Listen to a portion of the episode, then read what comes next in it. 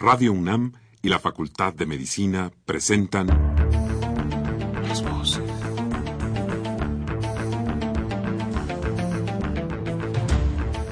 Voces. Las voces. Las voces. Voces. Las Voces de la Salud. Reflexión y análisis de las ciencias médicas. Acompáñenos.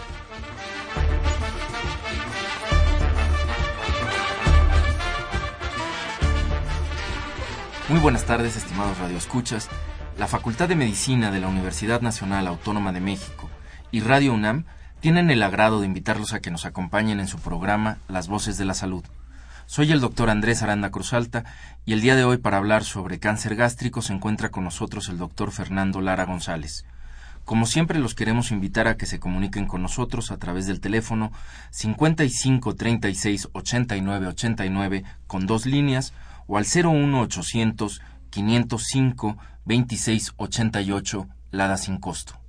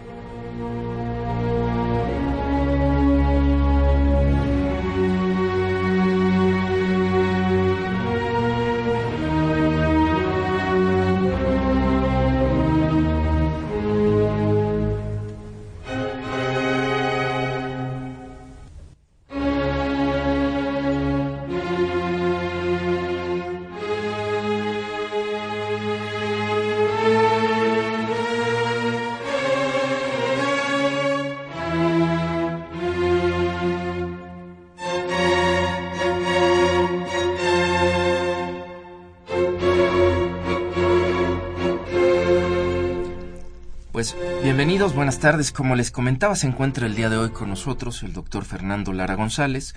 Él es médico cirujano, egresado de la Facultad de Medicina de la Universidad La Salle y es especialista en cirugía oncológica por la Universidad Nacional Autónoma de México. Actualmente es médico certificado por el Consejo Mexicano de Oncología y miembro de la Sociedad Mexicana de Oncología. Es también médico especialista, adscrito a la unidad de oncología en el área de tumores de tubo digestivo en el Hospital General de México, doctor Eduardo Lisiaga. Eh, bienvenido, doctor Fernando, ¿cómo estás? Muchas gracias. Muy buenas tardes, doctor Aranda. De antemano, pues dar un agradecimiento por la invitación, el apoyo de su equipo en Voces de la Salud, el apoyo de Radio UNAM y um, enviar un cordial saludo a la audiencia.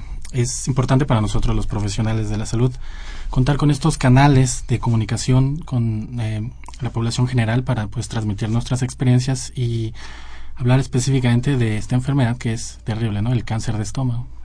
Sí, y yo quisiera que, que entrando al tema, pues justamente nos definas, ¿qué es, ¿qué es el cáncer gástrico? ¿Cómo lo entienden ustedes los especialistas? Sí, el, el cáncer de estómago es un grupo de enfermedades que forman tumores. Se define un tumor como eh, la creación de una masa, un tejido aberrante por parte de uno de los órganos, en este caso el, estómago. Este tumor tiene un crecimiento rápido, eh, destruye los órganos que están a su alrededor y para que cumpla la definición de cáncer tiene que contar con tres puntos indispensables. El primero es que el tejido tumoral no responde a las órdenes del cuerpo, no guarda la armonía, crece de una manera rápida, acelerada, causa enfermedad una segunda propiedad es la capacidad de partirse y enviar siembras eh, tumorales a otros órganos, en el caso del cáncer de estómago, al hígado o a los pulmones. También enfermar estos órganos y la última característica, la cual define el cáncer, invariablemente todos los pacientes diagnosticados con esta enfermedad fallecen por complicaciones de las mismas en un periodo entre 6 a 9 meses.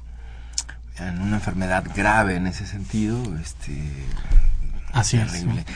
¿A quiénes afecta en términos poblacionales? ¿Quién es el grupo eh, que se ve más afectado por, por, esta, por esta enfermedad? Sí, uh, los estudios epidemiológicos con respecto al cáncer de estómago han encontrado una, una observación curiosa. hemos encontrado que hay dos tipos de cáncer de estómago, por así decirlo. Está el tipo más frecuente, que es el cáncer de estómago asociado a los países pobres, y el cáncer de estómago asociado a los países ricos. En general, el principal factor de riesgo para el cáncer de estómago es la mala alimentación. Y existe eh, una mala alimentación que es típica o común de los países pobres o de la gente con escasos recursos. Y la mala alimentación, mm, lo que me refiero a, los países ricos y la riqueza es en cuanto al exceso y la mala calidad de los alimentos. En ese sentido, eh, ¿podemos hablar de una causa o hablamos más bien de factores de riesgo? Eh, me parece que es esto lo segundo, ¿no? Lo que me estás. Sí, eh, no existe una causa específica para el cáncer, no se puede contestar esta pregunta.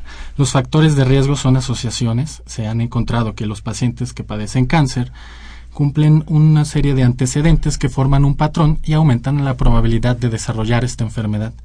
A pesar de que se ha profundizado mucho en el conocimiento del cáncer, sabemos el qué se enferma, dónde se enferma, eh, cuáles son eh, las susceptibilidades que uno puede tener para aumentar nuestros riesgos a tener esta enfermedad.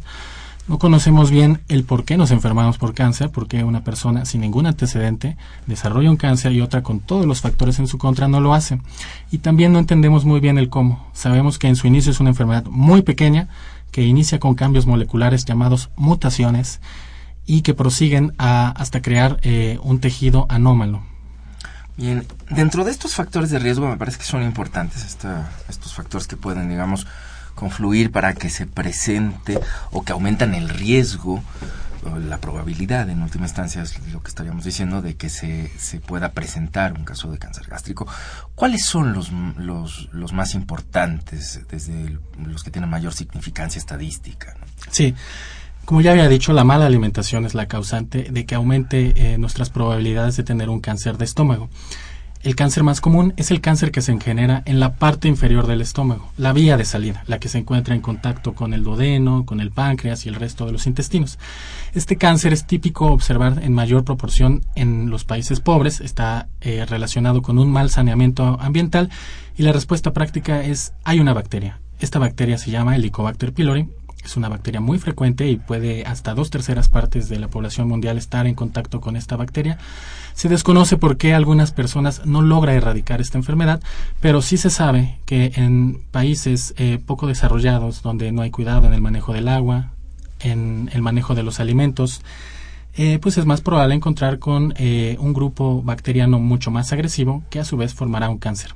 Por el otro lado, se encuentra el cáncer que se genera en la parte superior del estómago, la que se encuentra en la unión entre el esófago y el estómago, eh, llamada la vía de entrada. Este cáncer de estómago se está incrementando y es mucho más común en los países eh, desarrollados y las características de la mala alimentación no se atribuyen a una infección.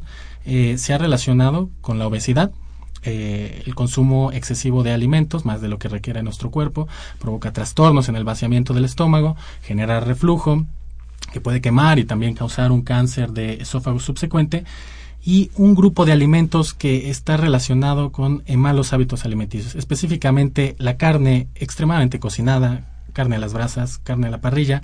Esta carne que se carboniza es tóxica, así como alimentos preparados en sal muy salados pueden provocar cáncer y también sabemos que los alimentos que se preparan eh, ahumados, carbón, leña, eh, su consumo repetitivo, crónico, es el que puede favorecer un cáncer del estómago superior. Muy bien, estos serían los factores de riesgo. Siempre son, digamos, una parte muy importante porque aquí, pues conocer estos factores de riesgo puede también, eh, es una información que es útil, dado que uno puede sobre todo en estos casos, bajo ciertas condiciones, pues tratar de exponerse eh, lo menos posible a esto, según, pues también ahí ya son factores muy complejos, ¿no? Pero, pero esa es una parte fundamental. Ahora bien, siendo esto una lesión, estamos hablando, mencionabas dos lesiones, una fundamentalmente en la parte baja, otra en la parte alta, eh, suelen ser muy pequeñas y esto me imagino plantea algunos problemas serios para el diagnóstico oportuno o temprano del cáncer. ¿Cuáles son los primeros síntomas que, que, se que desarrolla un paciente con un cáncer de estómago? Sí, efectivamente, la enfermedad en el origen eh, del cáncer empieza desde algo muy pequeño, eh, está dentro de la célula, dentro de su núcleo, dentro de los genes. Por lo tanto, no es hasta que eh, comienza a tener un tamaño de aproximadamente 4 a 5 centímetros en los cuales ya se empieza a manifestar la enfermedad. Los primeros síntomas pueden ser confundidos con el término común de gastritis, que a veces es desvirtuado y malentendido en la población general, pero para darnos una idea de cuáles son estas sensaciones vagas e incluye primero incomodidad después de comer. Lo ideal o lo adecuado es que después de comer, si esta dieta no fue muy abundante o en exceso o de buena calidad, es que sintamos cierto eh, placer, cierta eh, mejoría, podamos realizar nuestras actividades diarias. El contar con un padecimiento parecido a la gastritis o un cáncer gástrico en etapas tempranas, eh, primer síntoma, el paciente se va a llenar rápidamente después de comer, eh, se va a sentir incómodo, va a tener malestar. Muchas veces el paciente se acostumbra a estar con este malestar y se automedica, por lo cual se puede eh, camuflajear este, este, estos síntomas y hacer que progrese la enfermedad. Eh, eso es en sus primeras fases. malestar después de comer, que se llene rápidamente el paciente, puede estar asociado con un poco de agruras, que se infla un poquito el abdomen y esta parte es la más difícil de establecer el diagnóstico, puesto que eh, la mayoría de los hábitos alimenticios puede causarnos estos síntomas y ah, dejar progresar esta enfermedad. En una segunda fase, los síntomas, conforme el tumor empieza a crecer y puede causar obstrucción de la salida del estómago o puede presentar ruptura, eh, el dato pivote es vómito. Cualquier paciente que come y presenta un vómito constante después de 20 minutos de ingerir sus alimentos, este vómito puede tener manchado con sangre fresca o sangre oscura parecido al sedimento del café o alteraciones en el excremento del paciente de color negro. Este signo es llamado melena, es sangre que proviene del estómago, que se digirió por los alimentos. Son datos que nos tienen que llamar la atención de que existe un proceso tumoral en el estómago. Por último, la fase de convalecencia, que desgraciadamente es la que más predomina en nuestro país. El paciente se encuentra consumido, débil, muy delgado, los huesos se marcan en su cuerpo y el tumor se llega a palpar a través del abdomen con la mano. En estos casos es muy difícil eh, curar la enfermedad. Bien, eh, esto ocurre como en, como en muchas otras enfermedades oncológicas, pues eh, esto es alguno de los problemas de lo que ustedes buscan, muchos los oncólogos, es cada vez llegar a diagnósticos pues, más tempranos, más oportunos, porque esto le ofrece mejores expectativas a los pacientes. Si entiendo bien lo que nos estás eh, comentando hasta ahora, pues es, eh, empieza de una manera insidiosa, se confunde con patologías generales que además quienes no somos especialistas pues podemos confundir fácilmente con otros, recibimos pacientes por otras razones pues lo primero que pensamos muchas veces es efectivamente se trata de una gastritis y demás. En ese sentido, cuando uno tiene un paciente y dice, bueno, ya te hice un diagnóstico clínico de gastritis, te traté eh, y no responde este paciente al tratamiento o esta gastritis es reiterativa, había que ir pensando en otras cosas que ya mencionabas, ¿no? Este, para poder ir estableciendo un diagnóstico diferencial. Eh, ¿Podrías ahondar un poco en esto?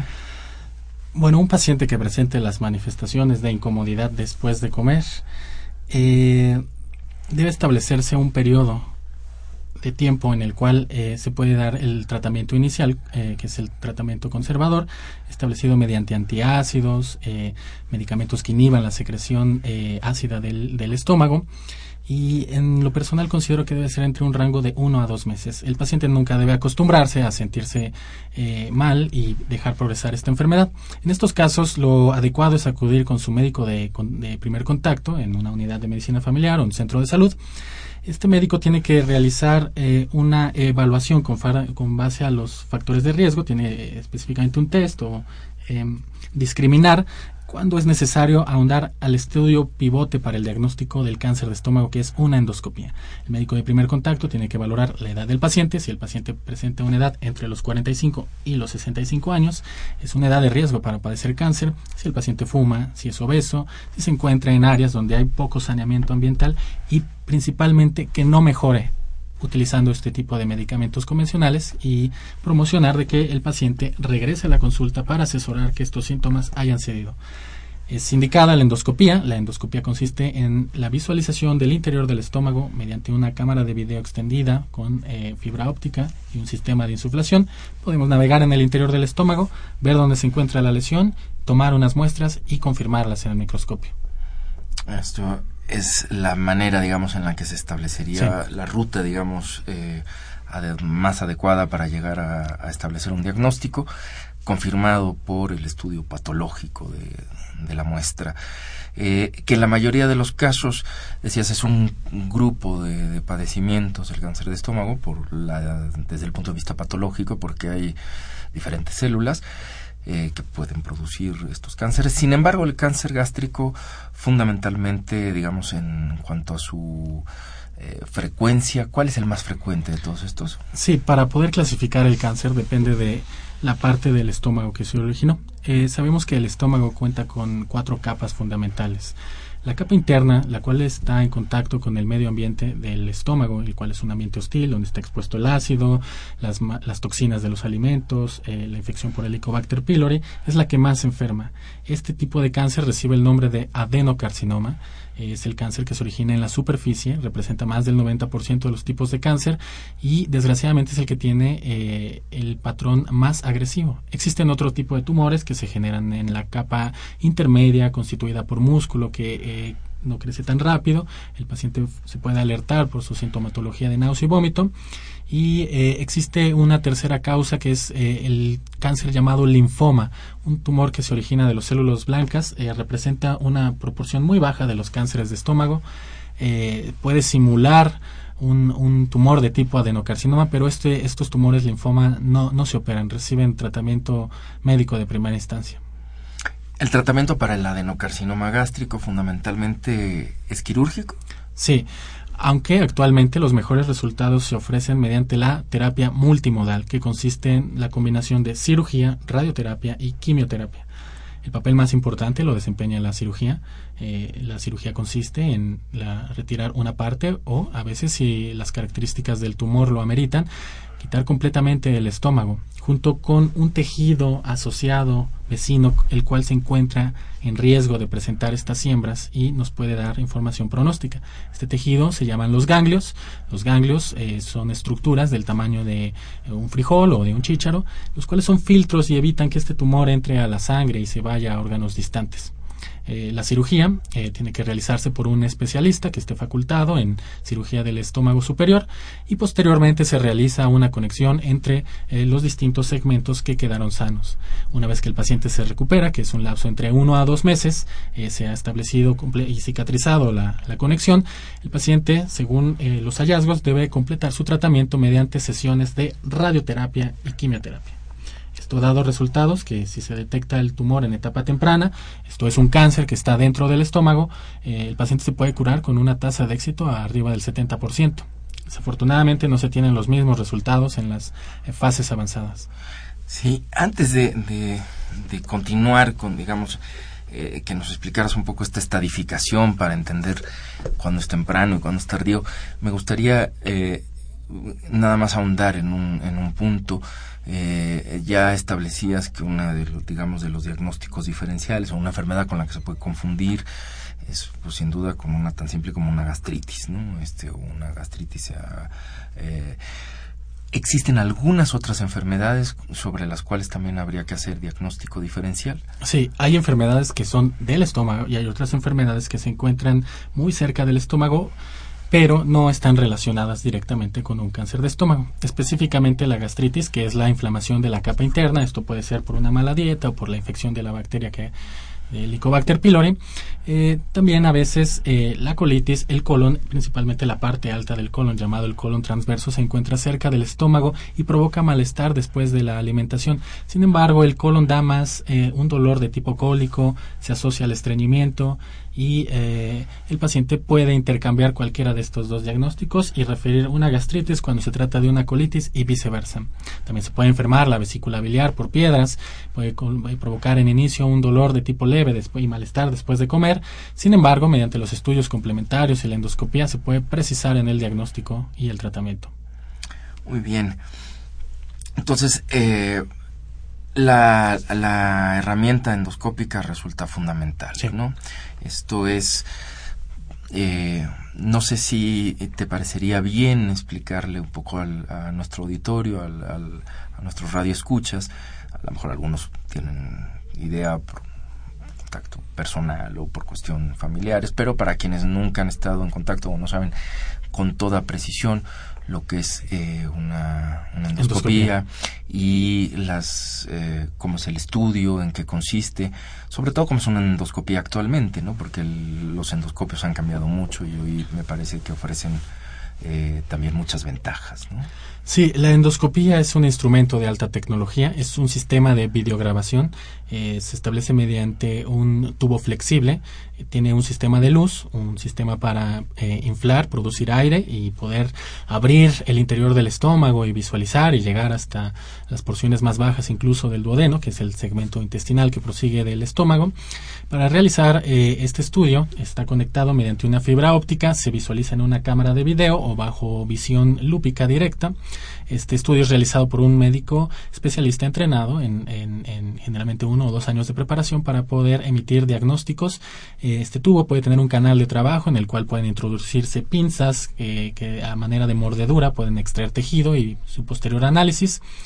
Eh, la endoscopía se tiene que realizar, lo ideal, un paciente bajo efectos de sedación, una anestesia ligera, eh, anestesiar la boca, eh, el tubo se introduce por, eh, por la boca, se coloca un separador de la lengua y eh, el médico evalúa en, en- en vivo, en tiempo real, las características del estómago, cualquier área sospechosa, se puede susceptible de tomar biopsias y actualmente la endoscopía también nos ha dado la posibilidad de detectar la infección por Helicobacter pylori para posteriormente darse el tratamiento.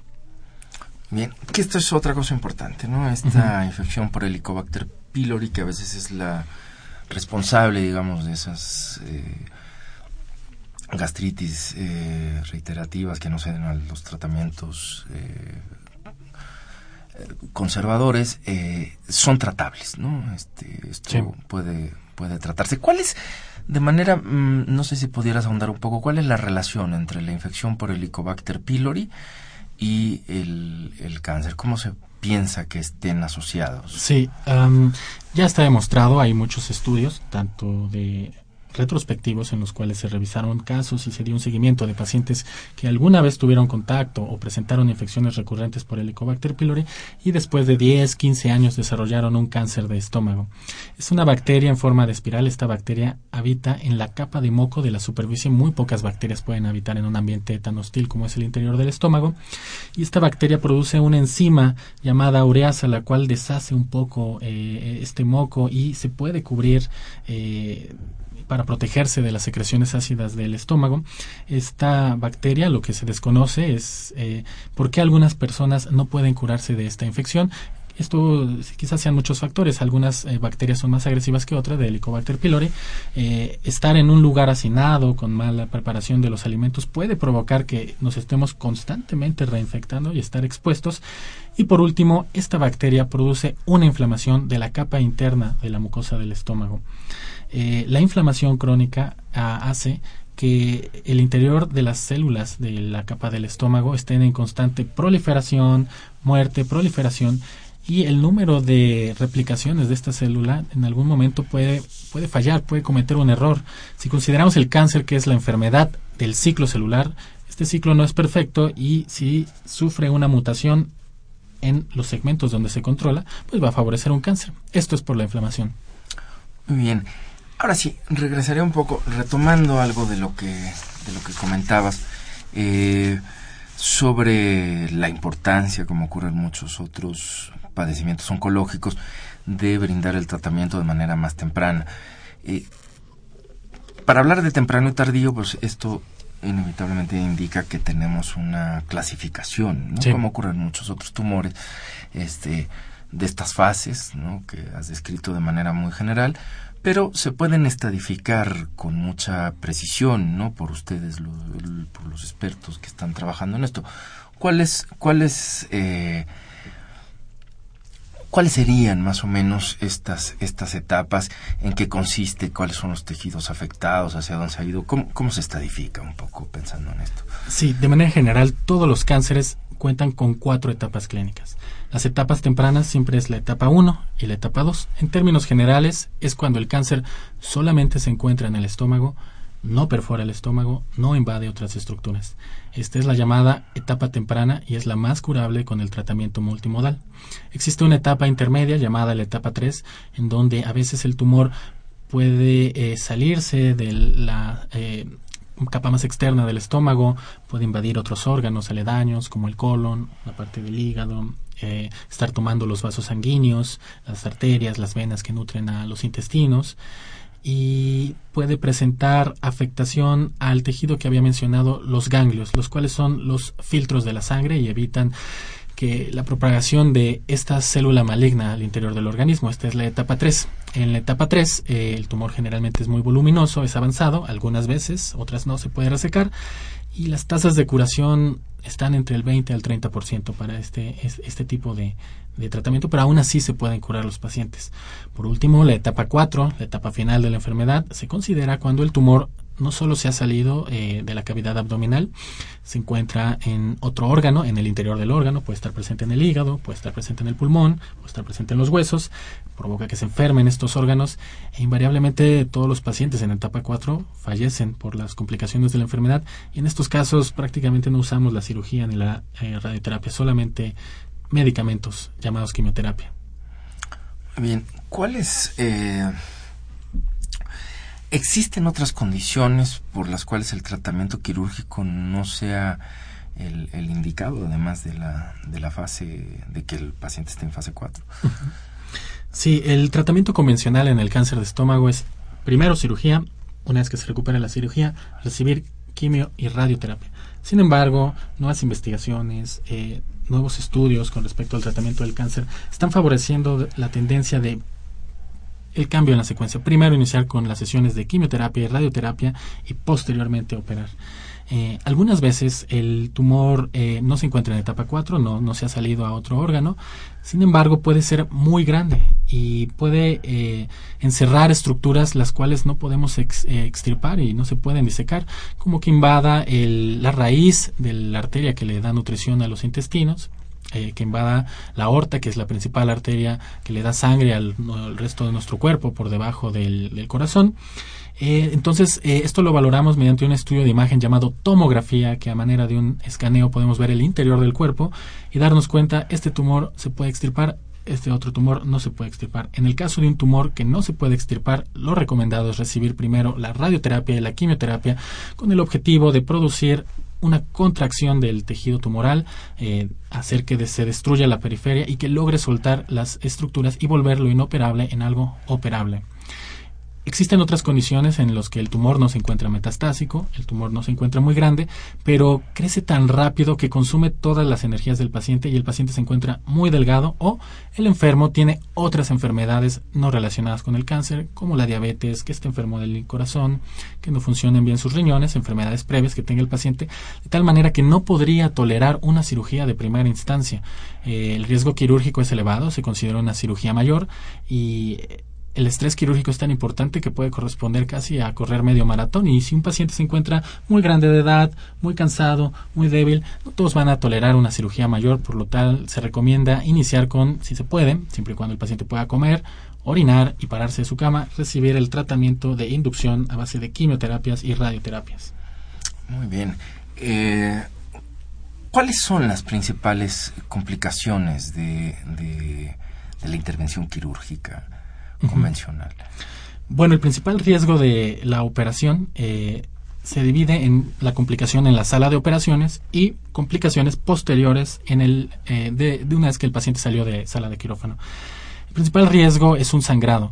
Los tumores sangran, eh, se adhieren a estructuras a un nivel microscópico, las infiltran de formas abigarradas, bizarras.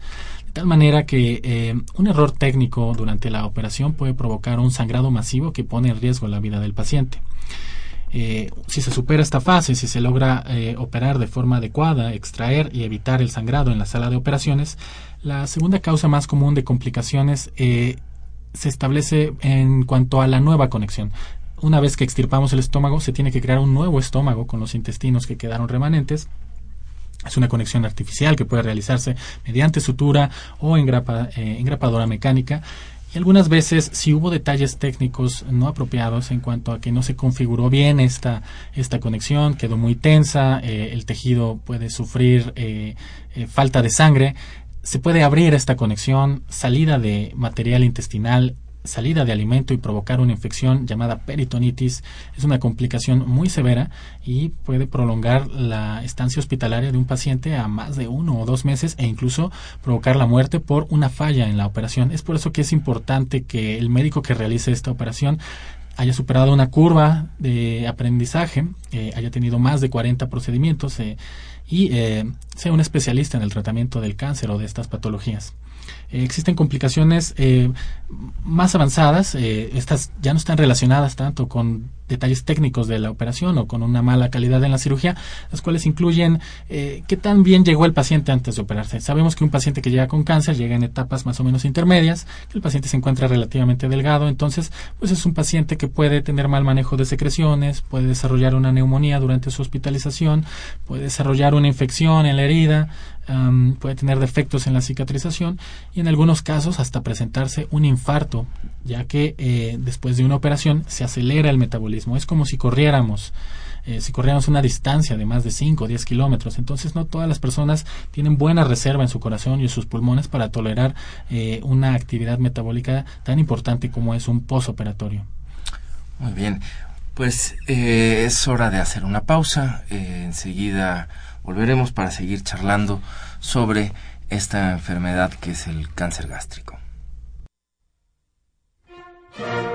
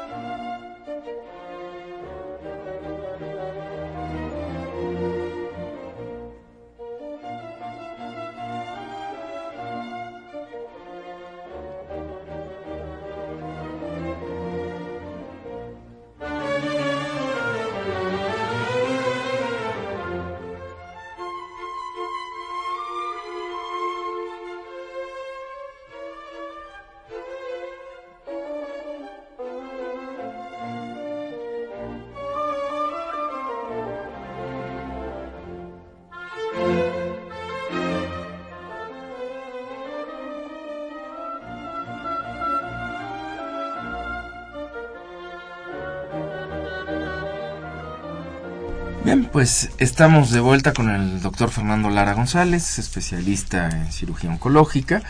Eh, estamos hablando sobre la, el cáncer gástrico. Eh, tenemos una, una de las primeras preguntas de, la- de nuestra audiencia. Si te parece bien, Sí. doctor Lara, pues quisiera dar lectura a la misma. Es Guadalupe Sánchez, de 64 años. Mm, Dice la señora Guadalupe Sánchez, sufro de hernia yatal, no tengo la bacteria Helicobacter pylori, tengo colon perezoso y cuando como cualquier cosa me duele horrible el estómago. ¿Qué puede hacer? Ok, bueno, buenas tardes, señora Guadalupe.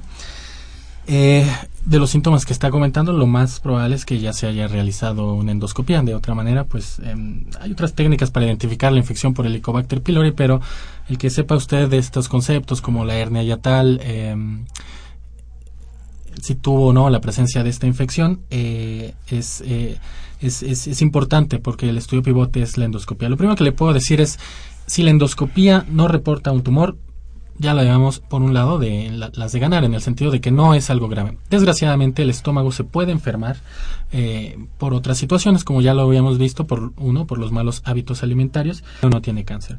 Si sabemos si el estómago tiene o no tiene cáncer, la siguiente pregunta importante es, ¿el estómago se encuentra inflamado? Eso se puede apreciar a veces por la endoscopía. A veces la inflamación es tan pequeña que requiere tomar biopsias al azar para confirmar si se encuentra inflamado o no. Otra pregunta importante que yo le haría es si ha tenido respuesta con los medicamentos convencionales que se utilizan para el estómago. En este caso, eh, los medicamentos, el principal llamado omeprazol o los antiácidos, y si ha tenido cierto o no beneficio. Y por último, a veces la enfermedad del estómago no puede estar causado por eh, aumento en la acidez del estómago o porque no se esté vaciando bien. En este caso se tiene que ver, individualizar primero viendo la endoscopía y eh, utilizando otro tipo de medicamentos ya no involucrados en la producción de ácido, sino en el movimiento del estómago, esperar un tiempo y ver cómo se muestran sus síntomas. En casos mucho más avanzados, tenemos que precisar que la enfermedad proviene del estómago y no de otras partes de su cuerpo, como en el colon, y eh, se puede considerar incluso una cirugía reduciendo el tamaño del estómago para que pueda volver a tener adecuada función. Muy bien, pues es- espero eso le da la respuesta a la, a la señora Guadalupe Sánchez, eh, quien sin duda, como bien comentabas, doctor Lara, pues lo más probable es que ha tenido eh, Una atención médica, eh, ¿no? Porque- por lo que nos comenta. Sin embargo, para ella o cualquier otro que deseara contactar al doctor Lara, eh, puede hacerlo a su consultorio al teléfono 55 25 3709. Eh, tenemos además otra pregunta de la señora Lidia Elías Salcedo, de 53 años. Son dos preguntas en realidad. Te, te manda a preguntar si habrá un síntoma que haga la diferencia entre una gastritis y el cáncer de estómago y si una gastritis puede convertirse en un cáncer de estómago con el tiempo. Sí, contestando a la segunda pregunta, si una gastritis maltratada y con el paso del tiempo puede provocar un cáncer. La probabilidad depende del grado de gastritis. Hay gastritis leves, gastritis moderadas y gastritis severas. Y obviamente una gastritis severa es más probable que genere un cáncer si se está en la edad adecuada. Para contestar eh, su primera pregunta, la cual consistía en un síntoma para diferenciar entre la gastritis y el cáncer, eh, yo diría que es el vómito. Eh, una gastritis leve no debe por qué provocar vómito. A veces el vómito, y más con el vómito con sangre, es una señal de alarma o está produciéndose una obstrucción en la salida del alimento por el estómago. Entonces, está completamente indicado y hacer una endoscopia para cerciorarse que no padezca esta enfermedad. Bien, y el señor Víctor Manuel Serrano pregunta por qué el cáncer gástrico es más frecuente en el grupo sanguíneo. Sí. Es ya la pregunta de los muchísimos miles. Sí, ah, en esta plática hablamos de los factores de riesgo y nos enfocamos solamente en los malos hábitos alimenticios, que es el patrón que más comúnmente se ha encontrado que aumente las probabilidades a presentar cáncer. Existen otros factores que tienen una relevancia mucho menor. ah, algunas veces pueden considerarse asociaciones. Asociaciones significa que no necesariamente esta o la suma de estas va a provocar el cáncer, pero potencia la mala alimentación, potencia el efecto de una gastritis. Dentro de estas asociaciones, se me olvidó mencionar, eh, el grupo sanguíneo A, que no se sabe por qué, pero se ha visto que los pacientes que presentan un grupo sanguíneo A eh, son los que con mayor frecuencia pueden presentar un cáncer de estómago. De eso todavía no se sabe. Eh, están otros factores geográficos. Eh, se sabe que la comida contaminada con la ceniza de los volcanes, los cultivos, el, el, ganado que se alimenta de estos cultivos, o consumir carne contaminada con el polvo de la ceniza, provoca cáncer de estómago y es por eso que se han encontrado tasas mayores en Costa Rica, en Chile, países que es comúnmente asociado con actividad volcánica. Eh, otras asociaciones es el tabaquismo y el principal es la susceptibilidad genética, que quizás esto esté en relación con el grupo sanguíneo A. Eh, susceptibilidad genética me refiero a aquellos pacientes que tienen padre con cáncer o madre con cáncer, algún tío. Entre más familiares cercanos tengamos con cáncer y a tempranas edades, mayor es nuestro riesgo porque significa que heredamos esta susceptibilidad. Tenemos una mala maquinaria, eh, la cual viene de eh, linajes eh, previos. Em, esta mutación se, se, está transmitiendo y con mayor probabilidad vamos a desarrollar un cáncer. Debe haber alguna asociación entre el tipo sanguíneo A con respecto a las características genéticas que evolutivamente predisponen a que el cáncer de estómago sea más frecuente en esta población. No hay estudios que lo pueden avalar hasta el momento. Muy bien, eh, sería una hipótesis por lo pronto que podrías ofrecer. Efectivamente no, no se sabe el por qué, pero lo que sí se sabe y que eso sí es importante es que sí es más es más frecuente la gente que tiene el, el, grupo sanguíneo A y que pues bueno si uno tiene el grupo sanguíneo A y ha tenido familiares cercanos o relativamente cercanos con cáncer gástrico y demás pues eh, habría que cuidar todos estos otros factores de riesgo que también mencionabas, como la alimentación y otras cosas, como para estar atentos, ¿no? Para decir, bueno, pues hay que poner atención porque si estoy, tengo más susceptibilidad de presentarlo, quizás saber toda esta información puede ser útil, dado que más que asustarnos o demás, podríamos precisamente detectarlo oportunamente, ¿no? Acudir a tiempo con eh, con los especialistas que puedan hacer un diagnóstico temprano, un estudio endoscópico y mantener una vigilancia que en algún momento pueda ser de, utilidad para, para, estos, para estos grupos. Bien, estábamos antes de la pausa, bueno, pues nos estábamos hablando de, de, nos, de este panorama general de lo que es la enfermedad per se. ¿Cuál es ¿Cómo, ¿Cómo está su situación? ¿Cómo se presenta el cáncer? Eh, ¿Cuál es su, su, incidencia, su frecuencia? ¿Cómo, ¿Cómo está en el caso de nuestro país? El cáncer de estómago en México representa la sexta causa de cáncer en cuanto a incidencia y el número de casos que se presentan por año. Eh, está muy por debajo del cáncer de mama, cáncer cervicoterino, cáncer de colon y cáncer de próstata. Sin embargo, el cáncer de estómago, de todos los que afectan eh, el aparato digestivo, es el más letal.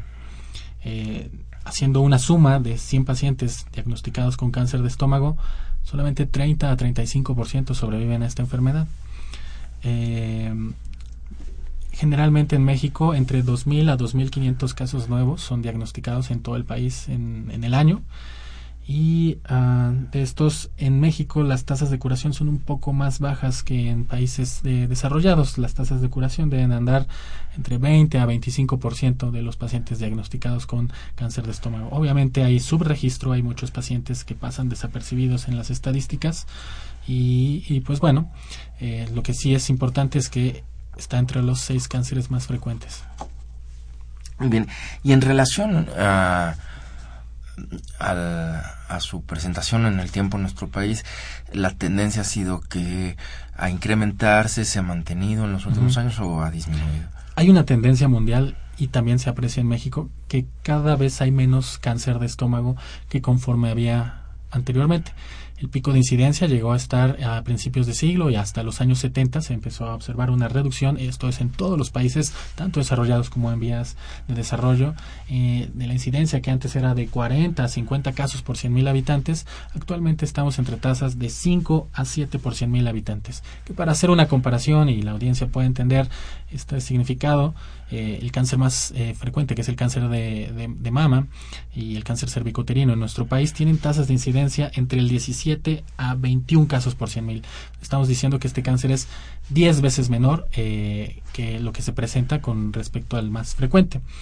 Eh, lo más probable es que el saneamiento ambiental, eh, el mejoramiento de las condiciones urbanas, eh, el que se transmita de que esta mala alimentación, el que ya no se consuman alimentos tan salados, haya disminuido la presencia del cáncer de estómago asociado a la infección de Helicobacter pylori o el cáncer de estómago inferior o de la vía de salida.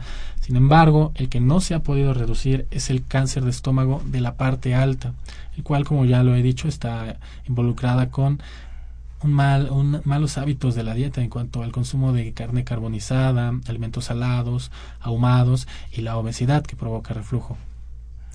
Muy bien. ¿Ese, eh, ¿Ese se ha mantenido más o menos? En sí, ese no ha mostrado disminución. Disminución. eh, y en relación con, con otras partes del mundo, con países desarrollados, desarrollados, etcétera. ¿Qué nos puedes decir un poco eh, si comparamos nuestro país con otros eh, con otros países? ¿Cómo está más o menos el panorama? Sí, México se encuentra en un estado intermedio en el cáncer de estómago. Los cánceres con mayores tasas de incidencia, que tenían tasas extraordinariamente altas, que son por arriba de 40 por 100 mil habitantes, es Japón, China y Europa Oriental. México no tiene estas tasas presenta un estado intermedio. Eh, en los países desarrollados, como en Estados Unidos, el cáncer de estómago no es tan frecuente, puesto que eh, las tasas de infección por Helicobacter pylori son mucho más bajas en, Estados Unidos no representa ni, el, ni está entre los primeros 10. En México se encuentra en sexto lugar. Debemos reconocer que la realidad de México es que tiene un comportamiento bimodal. Tenemos grandes centros urbanos eh, con hacinamiento eh, que pueden estar expuestos a la infección por Helicobacter pylori y también tenemos malos hábitos alimenticios. Eh, sabemos que México ocupa, está ocupando por estadísticas de la OMS el primer lugar en cuanto a obesidad proporcionalmente en el número de habitantes. Y es esta obesidad, la dieta asociada con la obesidad, muy grasa, con mucha grasa, eh, muy salada. Es importante también en el norte las carnes preparadas al carbón o a la leña, los cuales provocan eh, que no se pueda bajar eh, más la incidencia y está en un estado intermedio. Muy bien. ¿Cuál es en general el pronóstico para un paciente un poco a la cuestión de nuestros pacientes. hablábamos de los estadios, ya nos explicaste estos, eh, específicamente estos estadios generales, específicamente para el cáncer gástrico.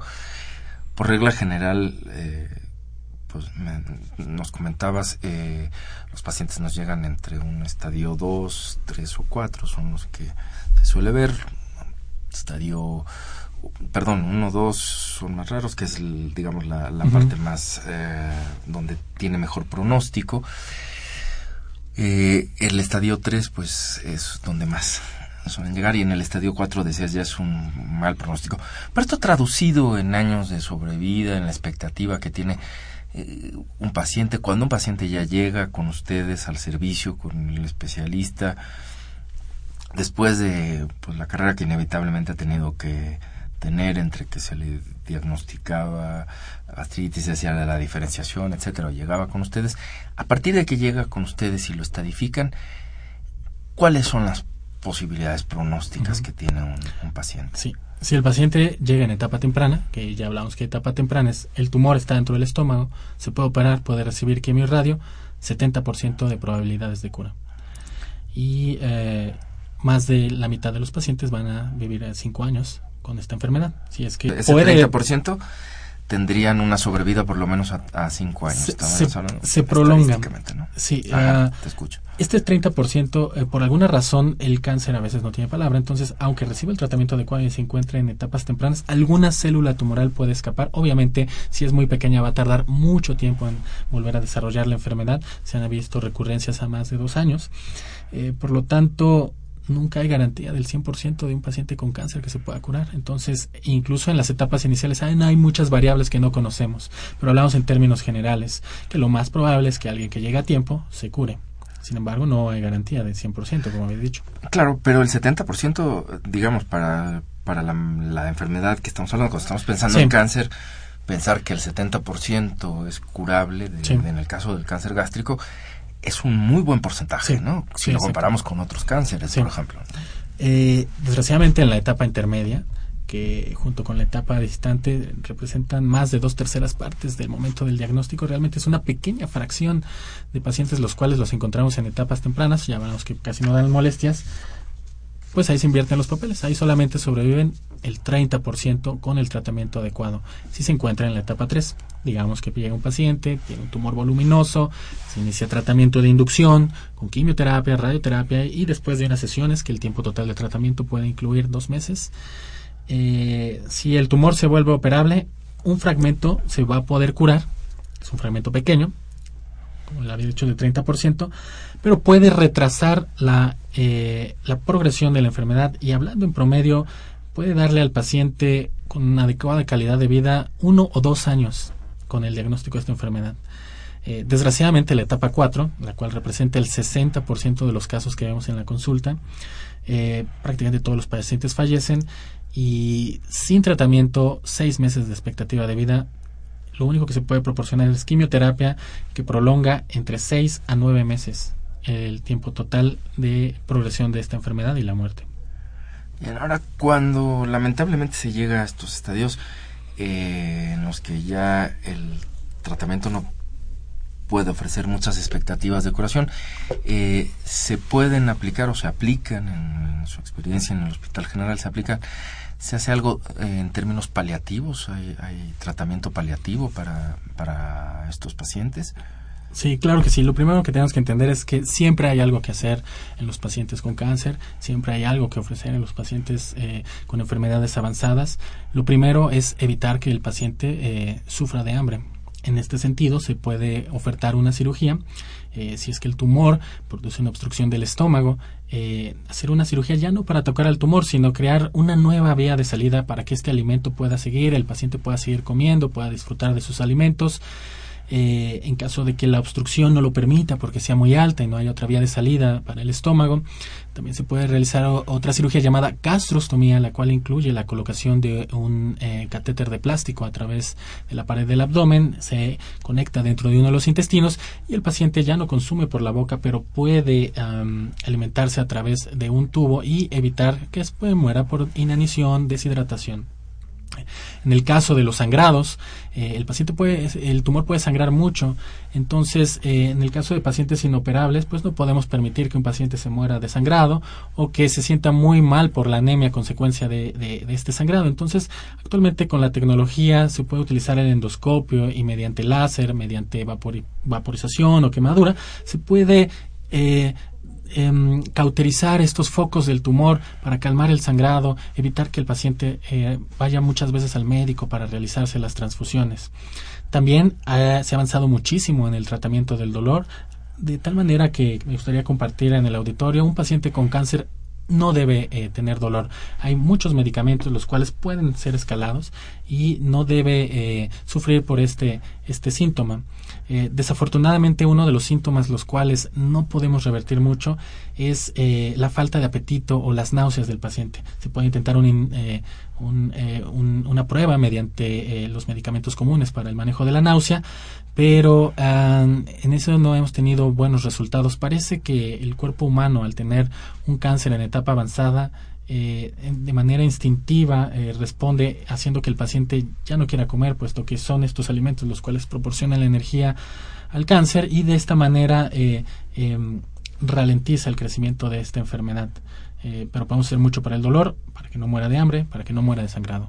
Todo esto es muy importante porque eh, y me parece eh, eh, que no es menor, ¿no? Si bien a veces ya no se puede tratar o esperar esta terapéutica, estos cuidados paliativos que pueden ofrecer ustedes tienen un impacto, ¿no? Uno tiene que entender que todo esto tiene un impacto sobre la calidad de vida, aunque sea en los momentos finales, es muy importante que eh, pues ese paciente no, tampoco tenemos por qué dejarlo sufrir de, de, más, ¿no? Pudiendo hacer cosas. Es un poco la lógica de estos tratamientos paliativos. Para el caso específico y en su experiencia los pacientes, no sé si nos podrías narrar rápidamente un poco qué tanto todas estas, estas opciones que nos estás mejorando, cómo, cómo le cambian la vida en esos momentos finales a un paciente con cáncer gástrico ya en una etapa desafortunadamente avanzada.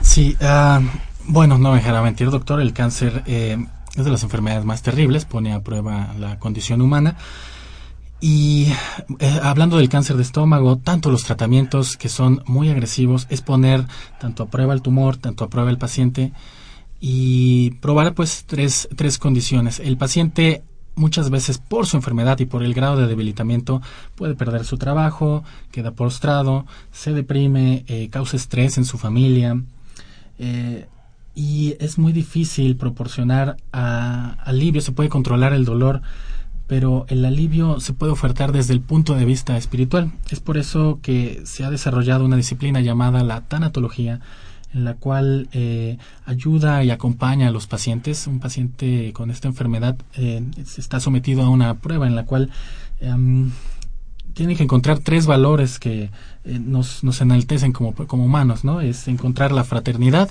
encontrar fortaleza y regresar a la fe, que es lo poco que puede servir para que el paciente pueda tener este confort y durante la fase convaleciente. Muy bien, pues estamos sobre sobre el tiempo de terminar nuestro programa. Eh, yo, antes de agradecerte, quisiera preguntarte si quieres, tienes alguna reflexión final, algo que se haya quedado en el tintero, que no haya salido en la plática, y que consideres que pues, eh, vale la pena cerrar con ello el programa. Sí, ah, me gustaría eh, comentar lo que vimos acerca de los factores de riesgo para el cáncer de estómago. Desafortunadamente en México tenemos una mala alimentación, pero no hemos querido también nos hemos mal acostumbrado a vivir con la incomodidad después de comer. No debemos acostumbrarnos a esto. Se debe forzar lo más posible el diagnóstico, descartar no solo cáncer, otras entidades. Y si no, algo está pasando con nuestra dieta que nos está enfermando. Entonces, en ese sentido, jamás debemos acostumbrarnos a sentirnos mal después de comer. Muy bien, doctor Fernando Lara González, ha sido un placer conversar contigo durante este programa. Este, te agradezco mucho tu participación. A nombre del doctor Enrique Graue director de la Facultad de Medicina, y de quienes hacemos posible este programa, en la producción y realización, la licenciada Leonora González Cueto Bencomo y la licenciada Erika Alamilla Santos, en los controles Socorro Montes y en la conducción su servidor Andrés Aranda. Les agradecemos su atención y los esperamos en el próximo de la serie. Radio UNAM y la Facultad de Medicina presentaron